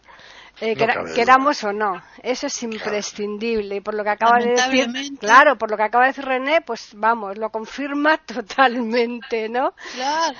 Sí. Y, alcanza a educación, alcanza a salud, para todo, para todo, para todo. Eh, yo quiero hacer una puntualización, a ver si es que estoy yo confundida. Eh, porque creo que se está hablando de la ONCE como si fuera eh, un, apéndice. Los Club de los Leones y la Escuela de la ONCE, que yo sepa, es totalmente independiente y lo único que si tiene muchas demandas de ciegos para adquirir un perro guía, lo único que hace es que ha llegado a un acuerdo con el Club de Leones, le da un tanto por ciento para que estos ciegos puedan ir a coger un perro allí con muchísimo menos tiempo de espera la, la escuela de la es totalmente independiente de la sociedad. Te diré, te diré una cosa. Totalmente. Perdona un momento, perdona. Es que se da la circunstancia que por ley, debemos de saber que por ley en España el monopolio lo tiene la ONCE. Pues por eso, es que aquí se está planteando la, cosa y parece que es todo lo contrario. El que da el, que da el placer de, la condición de perro guía con el distintivo que lucen los perros es la ONCE. Por eso. pero el pero siempre está detrás. Hay un acuerdo anual que suscribe la Federación de los Clubes de Leones con la ONCE para renovar esos acuerdos que vienen de antiguo de la concesión de X número de perros por parte de la escuela. ¿No es así, Juan José? Juan Jesús? Sí, sí, totalmente. La Escuela de Perros de Madrid, la, demanda superior que no puede, no puede entregar porque no tiene suficientes perros, los envía a Estados Unidos y paga el 25% del precio del. Bueno, no es el 25%, es una parte, ¿no? Una parte que se estipula en el, en el convenio y paga el precio de los vuelos de ida y vuelta así como las vacaciones del empleado si es que es empleado. Es decir, tú estás trabajando Estos son en la unos, unos acuerdos que se suscriben entre las partes. Bien, pues eso es lo que yo más o menos he querido dejar claro. Pero no tiene, no tiene nada, nada que ver eh, Mm. aquí. Es decir, eh, la Fundación del Perro Guía es una cosa y el Club de los Leones es Por otra. supuesto, que sí, que sí, que son cosas distintas, pero que como Sí. al hablar en, del- en la metodología del Club de los Leones habéis eh, expresado, ¿no? Como que fuera la ONCE un poco la que estuviera dependiente del Club de Leones, yo querido dejar No, claro Eso es una interpretación tuya. Creo que no. Bueno, es esa- una interpretación que tú tienes Es posible. Eh, bueno. pero no hay ninguna relación Hmm. efecto-causa. Cada cual ya. trabaja como puede. Ya, claro, claro, pero por eso te digo que yo quiero que dejar claro que la ONCE es independiente del Club de Leones. Por otra parte, Juan Jesús, tú dijiste al principio, o por lo menos me pareció entender, que no todo el mundo tenía acceso al perro, eh, a los perros guías, porque eh, pues algunas personas no les gustaban, otras personas no estaban dispuestas al sacrificio, tal. Eh, hay otra parcela que no tocaste y que yo quisiera saber si estoy confundida o, o es así, y es el, el apartado en el que no todo ciego puede llevar un perro guía eh, porque mm, hay personas que no están capacitadas para ir con un perro. Es un- bueno, yo conozco casos que los han diagnosticado como que sería un peligro el que fueran con un perro guía y les han dicho que tienen que seguir con el bastón. Eso ahora después cuando tú puedas, eh, por favor me lo, me lo comentas porque a lo mejor yo ahí sí que estoy confundida, pero. Después hay otra, otra cosita que habéis hecho hincapié varias veces, es en el apartado de mm, los habitáculos que tiene esta ONG de los eh, perros guías, mm, en este caso del Club de los Leones, que, son habitaciones eh, totalmente exuberantes y tal. Yo creo que, fíjate, eso para mí yo no le daría ninguna importancia. Yo creo que aquí lo importante es el- el- la labor que hacen con respecto, en este caso, al, al ciego o a otras muchas eh, misiones que tenéis ahora mismo planteada, ¿no? Que, que me parece fantástica. Pero yo no haría tanto hincapié, ¿no? El que sean unas vacaciones, ahí uno- habitaciones maravillosas con baño, con un- comidas tartarte. Yo creo que esas cosas yo las dejaría como en un segundo plano porque a mi manera de ver, mi criterio, no, no, yo no creo que no, no le daría esa, esa relevancia. Y, y después otra otra consulta que yo tengo. ¿Todas las personas que trabajan para el Club de Leones lo hacen de forma altruista o, o tienen contrataciones laborales como cualquier otra empresa? Yo ya Todo aquí ya es- aquí ya termino. todo el mundo todo el mundo trabajamos de forma altruista excepto algún personal administrativo puntual que en momentos nos tiene que ayudar por cúmulo de trabajo pero todo el mundo somos aportadores netos en cuanto a tu primera pregunta a ver no no es fácil la respuesta mira el perro guía en nuestros países en los países llamémoslos eh, latinos es una posibilidad es una posibilidad que tú tienes de tenerlo o de no tenerlo. En el mundo anglosajón no es una posibilidad, es un derecho. Por tanto, la ONCE, cuando para darte un perro te hace hacer una entrevista con una trabajadora social, con un especialista en movilidad, una entrevista con un médico, una entrevista con un psicólogo, y que estos señores emiten un dictamen profesional diciendo si sí o si no, pues vale en el medio en el que estamos. Pero, por ejemplo, en Inglaterra o en Estados Unidos te lo tirarían a la cabeza porque dicen, no, usted no es nadie para decidir si este señor no debe tener acceso a un perro guía. Porque un perro guía, yo creo que tenemos un perro guía, muchas personas ciegas, porque nos acompañe. Pero ocupa, igualmente, esos perros ocupan en mucha población de invidentes un papel terapéutico, un papel asistencial, desde un punto de vista emocional. Es decir, no solamente es un perro guía y ya está, no. Ese perro guía cumple un papel más alto. Y no, a mí no me pueden decir, mira, como Jorge tiene una movilidad del 90%, le doy un perro. Y como Davis y René tienen el 70%, le doy un perro. Pero a usted, Juan Jesús, no, porque usted no tiene más que una movilidad del 25%. Pero ese planteamiento es falso. Que yo tengo un movimiento, una movilidad del 25%, pero precisamente porque me dan un perro, me puede servir como estímulo, como acicate, como ha pasado muchas veces, para pasar del 25% al 60 o al 70. Tienes algo nuevo entre tus manos que te, que te abre el mundo.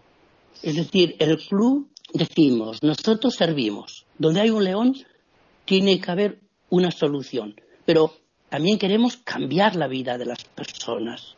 Y un perro guía, esto es un debate que yo tuve con, con la ONCE de forma importante, Paqui, que quién es la ONCE o la 12 o la 13 para decidir si yo puedo o no puedo tener un perro guía diciendo que si soy mayor o si soy joven. Hombre, diferente si yo tengo una discapacidad, si tengo una discapacidad de carácter psíquico. Pero, por ejemplo, yo he visto en la escuela norteamericana personas con una movilidad muy mala, personas muy mayores. La primera vez que yo fui, yo tenía 20 años y me tocó hacer las prácticas con una señora de 87 años. Y yo le pregunté, dentro de mi juventud, al instructor, digo, ¿y, esta señora para qué quiere el perro? Y me dijo, Juan, tú lo quieres para ir a la universidad, ¿verdad? Pues ella lo quiere para ir a buscar la leche y el pan y la carne. Y le di toda la razón. Nadie puede decir que Jorge eh, puede tener un perro guía porque se mueve mejor que yo o que Davis no tendrá un perro porque se mueve peor que otro. No, porque el perro guía lo que pasa es de que no se adapta eh, a todo el mundo. Eso es verdad. Hay personas que no les gusta, que no les gusta. Yo, yo lo he vivido. Yo hay personas que son directivos de la ONCE, Paqui, con los que yo he dicho, tú serías muy buen usuario de perro guía. Y, y lo he machacado diciéndole, pídelo, pídelo, pídelo. Y al final me han hecho caso y al cabo de un mes lo han devuelto. Lo han devuelto porque no se adaptaban al, al perro o el perro a ellos. Quiero decir, no, no, no es una respuesta así fácil. Y la otra pregunta en cuanto a la escuela, Paqui, a ver, el leonismo queremos que los ciegos eh, vivamos con el máximo de dignidad. Que si podemos hacer que los colegios para ciegos dejen de ser eh, antiguos conventos o antiguos hospitales alicatados de blanco de arriba abajo. Si podemos hacer, lo evitamos. Y Estados Unidos, en donde el leonismo sí que es muy rico, tened en cuenta de que leones de Estados Unidos, que todos vosotros conoceréis, pues son Jimmy Carter, Gerald Ford, ¿eh? contribuyentes netos del Club de los Leones. Pues cuando eh, dicen yo doy dos millones de euros a la escuela, no les puedes decir, mire, pues voy a poner esta escuelita, ¿sabe? Y este cieguito va a estar aquí y usted no se preocupe que se irá con su perro, porque no, porque dije, no, yo quiero unas instalaciones magníficas. Las primeras Alexas que yo vi, que eran las primeras que acababan de salir en el mercado norteamericano, estaban en la escuela de perros. Una en cada habitación, una en el comedor, una en la sala de piano, fantástico. Es decir, el Club de los Leones pretendemos de, tener condiciones súper favorables si hablamos de la escuela de perros guías, igual que en Argentina o en otros países, pues tenemos que tener otros objetivos que son más importantes, que son prioritarios a los del perro guía. Sí, pero que tú, por no ejemplo, sé, ¿te he contestado todo? Sí, sí, sí. Pero tú, por ejemplo, al principio decías que, que no, hay, no erais una clase elitista. Con esto estáis demostrando lo contrario, sobre todo si cuando se habla del Club de los Leones, pues hacemos hincapié en estas cosas tan exuberantes, ¿no? Es lo que te quiero decir, que me parece muy bien. Oye, si cuanto mejor vivamos, mejor. Y hay que darle cuantas más posibilidades de que la estancia sea allí buena, vamos, fenomenal. aquí, pero que yo voy a una escuela y tengo que estar allí casi un mes. Hmm. ¿Qué puedo pedir menos que estar en una habitación con un baño Sí. para mí solo? Con una, y con una terracita donde pueda yo pasear mi perro. Sí, pero Es, es lo mínimo, es lo mínimo que puedo pedir. que sí, pero La Alexa, pero vamos Alexa a ver. tele, sí. Claro, pero ahora mismo ya estás diciendo eso, ya una terracita, pero que hablabais de unas habitaciones maravillosas y tal. Es lo que te quiero decir. Si yo estoy encantada de que esto sea así y yo entiendo que, que hay que procurar, pues eso, que, que las instalaciones a lo mejor posible, pero no, no, no precisamente como eh, pieza clave. Me- Es lo que eh, yo haría hincapié. Y respecto a lo que tú Bueno, se comentabas. reformó, perdona, per- Mm. perdona, Paqui, se reformó, Mm. se reformó hace, hace eh, siete u ocho años, porque la escuela que conoce Gabriel yo creo que es la antigua. Claro, No, si tú haces conocido- un, un- la nueva, las escuelas, pues la nueva, la nueva, si tú vas a hacer, es como si tú ahora eh, haces una reforma en tu casa, o si te compras un piso, pues tendrás que hacer una reforma que tu casa mejore. Sí, no, los norteamericanos, los norteamericanos sí que son mm, leones, Hmm. que por ejemplo, hay leones que dicen, mira, yo voy a dar un millón de euros, pero lo voy a dar a la escuela. Y la gente, la gente en Estados Unidos que pide un perro, los perros desechados de la escuela, desechados porque no pueden ser un perro guía, por mil motivos. Hay miles de, peti- de peticionarios que quieren ese tipo de perros y tienen que pagar mil dólares. No, claro. Mil Son dólares. perros muy caros, Y son perros de una- raza. Sí, pero hay una, hay una cola inmensa. Todos están esperando que la escuela les llame. Hmm. Entonces, las instalaciones son excelentes, sí, pero es un baño normal, no es un baño de un hotel de cinco estrellas. Es una habitación que puede tener 10 o 12 metros, con una cama cómoda, con una tele. El teléfono te lo has de pagar tú, la Alexa no. Quiero decir, pero los americanos, tener en cuenta que en Estados Unidos el espacio es muy barato porque tienen mucho terreno y todo es grande. Eh, tú te compras un, solar para aquí, para hacerte una casa y el mismo vendedor te dice, ¿usted, ¿a usted no, le, no le gustaría comprar el solar de al lado? Mire, se lo vendo por, por 10 mil dólares porque el terreno es muy barato. Lo que es caro es la construcción. Hmm. Y los leones en Estados Unidos sí son, eh, digamos que son más elitistas que nosotros porque es el, la cuna del, del puro capital. Claro. Mira, yo, por ejemplo, eh, de la misma forma que estoy diciendo esto del Club de los Leones, lo digo de la ONCE.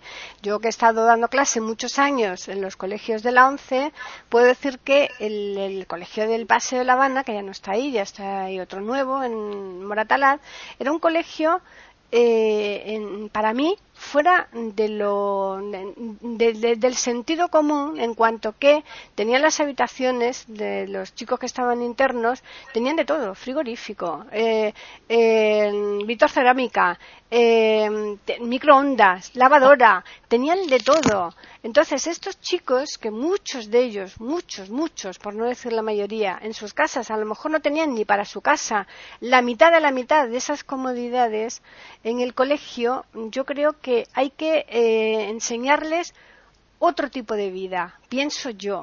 ¿eh? Es mi manera de ver.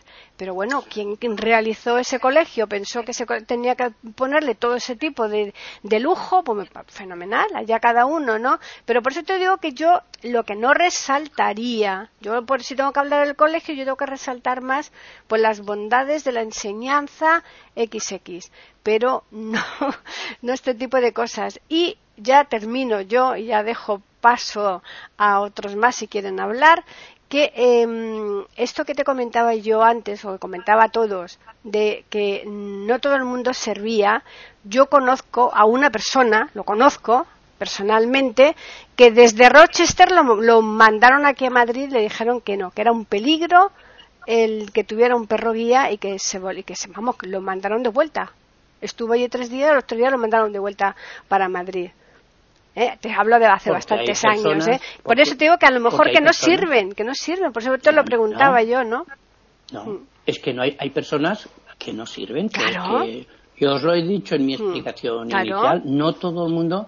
eh, a ver, aparte de servir o no, es decir, eh, depende mucho de la movilidad de la persona invidente, porque si tú solamente quieres el perro para ir de tu casa a tu trabajo, que a lo mejor está a tres calles, y para ir de tu trabajo a tu casa, yo no sé para qué quieres el perro. El perro es para gente que tiene mucha movilidad, que viaja mucho, que, que, le gusta mucho pasear, que le gusta mucho, eh, que es muy, muy, muy activo. Si tú llevas una vida muy rutinaria, el perro pierde valor.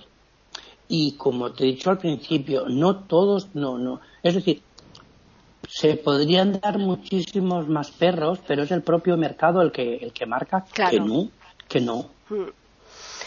Bien, pues vamos a hacer a modo de resumen, eh, pues eh, como siempre, una, una ronda antes de finalizar. Así que, Davis.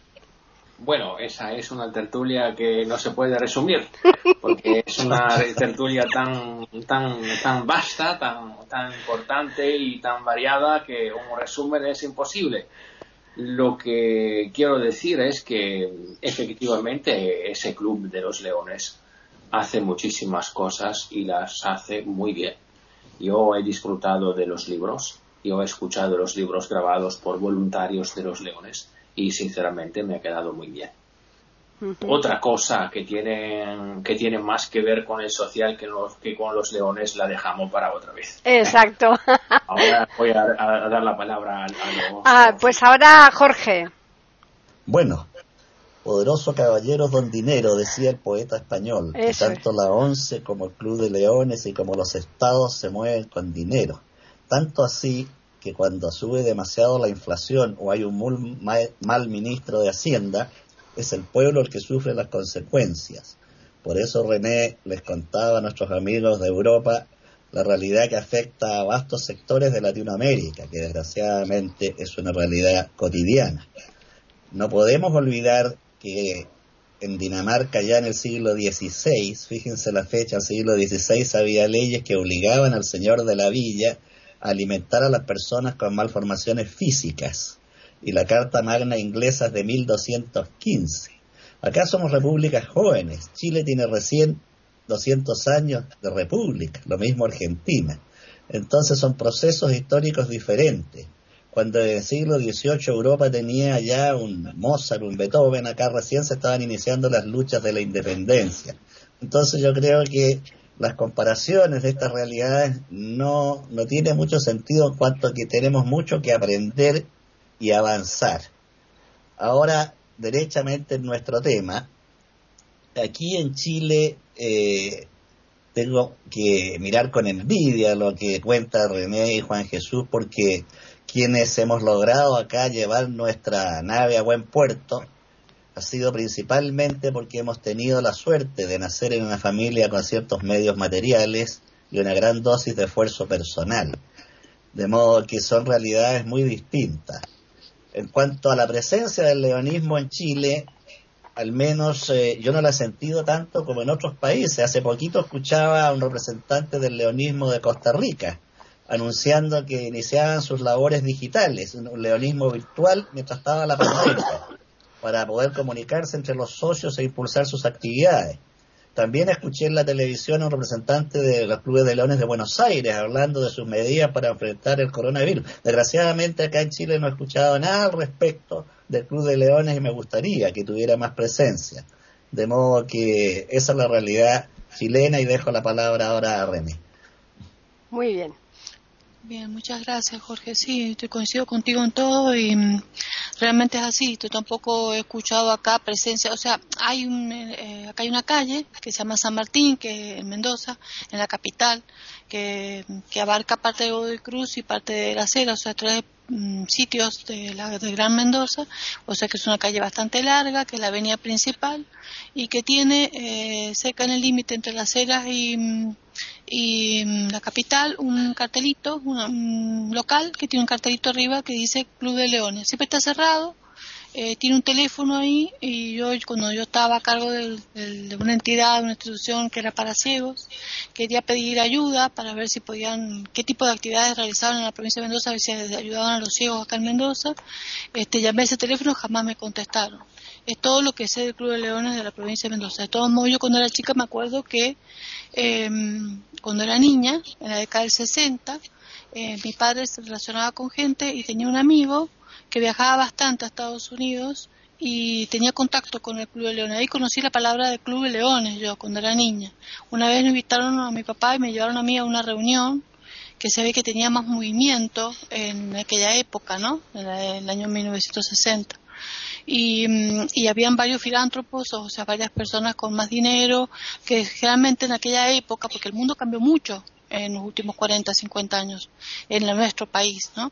Si bien somos un país nuevo, todo, todo Latinoamérica tiene 200 años de independencia, pero eh, a mediados, en la segunda mitad del siglo XX, eh, como no existía la tecnología, la gente que era abogado, ingeniero, médico, eran las personas pudientes, increíble, ¿no? Ahora son los más pobres, pobres, andan desesperados los ingenieros, los arquitectos buscando trabajo, este, manejan taxis, se ponen en una fiambrería, porque los profesionales no tienen valor hoy. Hoy tiene valor el técnico, o tiene valor el que hace una práctica, o, o no sé, alguien que sea hábil para otra cosa. Pero la gente de dinero invierte en tecnología, no invierte más en obras de arte pero en aquel tiempo este, había un montón de gente profesional que invertía en obras de arte y compraban esculturas y pinturas. Y como mi papá era pintor, le había hecho la conexión para que varios del Club de León le compraran algunos cuadros, ¿no? Y ahí eso fue lo que yo conocí. Pero después se desapareció la imagen del Club de Leones, en la, se fue diluyendo, pienso que por cuestiones, como decíamos todos, por cuestiones económicas. Lamentablemente se ha ido diluido y ha caído seguramente como ha caído todo eh, en nuestro país, ¿no? En las crisis grandes que Argentina ha venido suscitándose desde los últimos 50 años. Terrible. Terrible porque no es necesario, porque también Estados Unidos tiene el mismo tiempo que nosotros, Jorge, y mira lo que es Estados Unidos y mira lo que somos nosotros. Eh, claro que ellos fueron este, este, independizados por anglosajones y nosotros por, por españoles, eh, italianos. Lamentablemente los españoles que vinieron a Latinoamérica no son los españoles que ustedes creen otro tipo de españoles. Porque, ¿Por qué no se hicieron acá, por ejemplo, eh, construcciones bellísimas como hay en España? Castillos, acá eran todos ranchos de adobe, villas, eh, así se hizo, huellas de tierra, esa era la colonia española, eh, carretas. hasta fines, hasta comienzos del siglo XIX, ¿no? O sea, hasta 100 años atrás, o sea que la Argentina y de Chile tiene 100 años nada más, porque los últimos primeros 100 años se estaba remando en, en, puras luchas intestinas y, y, lucha con los indígenas y los pobres indígenas que eran como 40 tribus luchando por su pedacito de tierra hasta que lo fueron minando, destruyendo, matando. Em, es una historia muy oscura, es un mundo muy extraño, eh, cada mm, sector tiene su propia historia, su propio sentido patrio, su propio pedazo de tierra, pero bueno, conclusión final, felicito a organizaciones donde existe de corazón gente que tiene un interés altruista y que tiene sentido empático y que ayuda y colabora con su, eh, su, su, su digamos, superávit eh, a, instituciones que pueden ayudar al bien común. Lo felicito realmente y me alegra muchísimo que pueda existir eso en el mundo. Es lo único que puedo decir. Están escuchando tertulias intercontinentales en iberamérica.com. Bueno, pues ahora te toca, Gabriel. No, yo no tengo nada más que añadir. Ya he dicho todo lo que tenía que decir. Vale, pues entonces, eh, Juan Jesús. A ver, el Club de los Leones, cuando tú hablas de, del Club de Mendoza, René, ten en cuenta que las crisis al Club de los Leones nos ha dado muy fuerte, nos ha dado muy, muy duro. Y, han habido muchos clubes que han tenido que cerrar. No es que hayan podido ayudar menos, es que han tenido que, cerrar, porque si las personas contribuyentes netas, contribuyentes netas no, no, no eh, bajan en sus recursos de empresa o de negocio, pues primero es, la familia, que es también uno de los lemas del leonismo. Lo primero es tu familia y lo segundo es el, el trabajo. Después de la familia y el trabajo, si quieres, dedícate a nosotros. Y la crisis nos ha hecho mucho daño. En cuanto a los recursos económicos de Don Dinero, Jorge y Paqui, a ver, no estamos hablando de la comparación de un país como Chile o Argentina o con un país europeo. No, cuando hablamos de recursos económicos y de ideas, no estamos hablando de hacer comparaciones tan dispares. Estamos hablando de que debemos tomar dos países juntos, que tienen la misma condición socio, socioeconómica. Y una la ponemos dentro del marxismo. Y al otro país lo dejamos libre, liberal, y que cada uno espabile. Y, tú encontrarás el resultado. Hay países que, que puedes comparar y que no los tenéis lejos de ahí. Y podéis comparar qué hacen esos países y qué hacen los países de su entorno. A ver, a ver qué país ha progresado. Pero claro, si hablamos de, estamos comparando un país latinoamericano con un país europeo, la razón se va hacia un lado, porque la necesidad perentoria hace que lo primero, lo máximo y lo final sea el dinero. Pero estamos hablando de dos, dos entes que están próximos, de niveles socioeconómicos parecidos y uno en uno manda el dinero, es decir, el marxismo, como en Cuba, como en Corea, como en Nicaragua, aunque no sea un, un marxismo atroz, no, marxismo. Y tú miras los países del entorno a ver si las personas de los países del entorno que tienen unas ideas para promover un negocio o una iniciativa, la puede realizar y en el mundo marxista, en donde manda el dinero, no le dejan desarrollar esas ideas. Pero bueno, ya estamos entrando en otro tema. ¿eh? Y por último decir que yo creo que todas las personas que podemos, todas, ¿eh? tenemos que hacer un poquito más por los demás. Y siempre se puede hacer un poquito más. ¿eh? Y no solamente tenemos que pensar en nosotros, porque los demás también existen. Y yo pienso que con mayor o menor medida todas las personas podemos ayudar un poquito. Ese es mi criterio. Yo elegí en su momento al Club de los Leones como hubiera podido eh, emplear como canal pues a otra ONG. Yo tenía 20 años y estudiaba en la universidad. Y para ir de la residencia universitaria a la universidad y de la universidad a la residencia, y de la residencia a la escuela de idiomas, y de la escuela de idiomas a la residencia, pasaba más tiempo yendo y viniendo, acababa de salir del colegio, Paqui. Claro. Pasaba más tiempo yendo y viniendo que no estudiando. Hmm. Y un compañero me dijo, ¿por qué no pides un perro a los leones? Y la primera tarde que pude, que pude, fui. Me hicieron una entrevista y yo me marché. Y pensé, pues, pues bueno, un rato más perdido. Al cabo de una semana me llamaron, me dijeron, el día 23 usted se va a Estados Unidos a buscar un perro guía. Yo les dije, pero escúcheme, yo no, yo no tengo medios en estos momentos, estoy en la universidad, eh, tengo 20 años y dicen, no, no, lo tiene todo pagado, porque era el tiempo de Gabriel que dice que lo pagaban todo. Ellos me pagaron la ida, la vuelta, el perro, la estancia, y yo prometí al volver a Barcelona que tan pronto yo pudiera trabajar, tan pronto yo tuviera un trabajo, y yo tuviera una, vida estable, me haría del Club de los Leones. Y así lo hice, y así lo estoy cumpliendo, y así será siempre. Las personas nos tenemos que esforzar un poquito más. Y un poquito más es muy poco para nosotros y es un muchito para otras personas. Y yo lo he vivido en directo.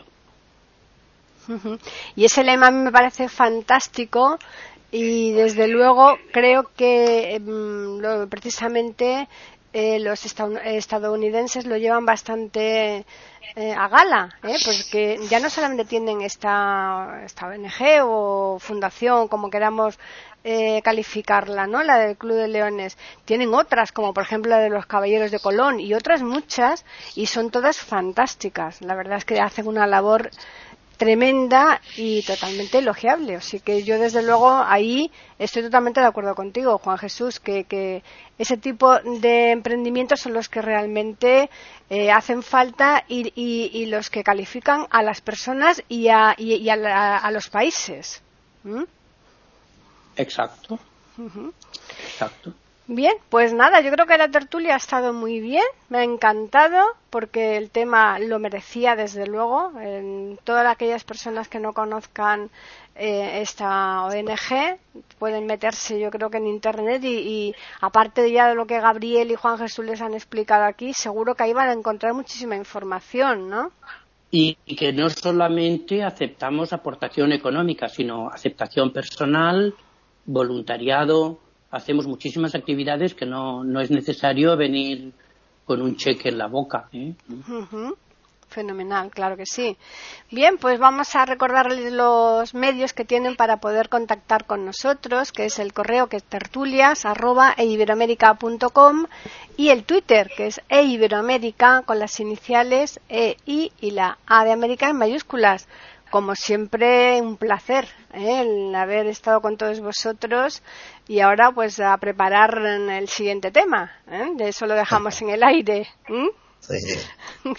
Bueno, pues a los oyentes recordarles que les esperamos aquí el próximo lunes en iberoamerica.com para ofrecerles una nueva tertulia intercontinental.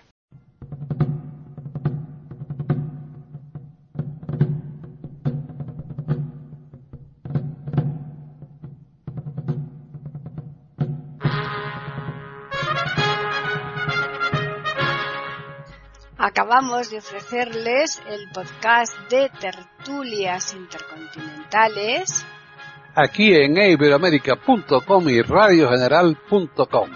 Regresen la semana que viene para un nuevo episodio.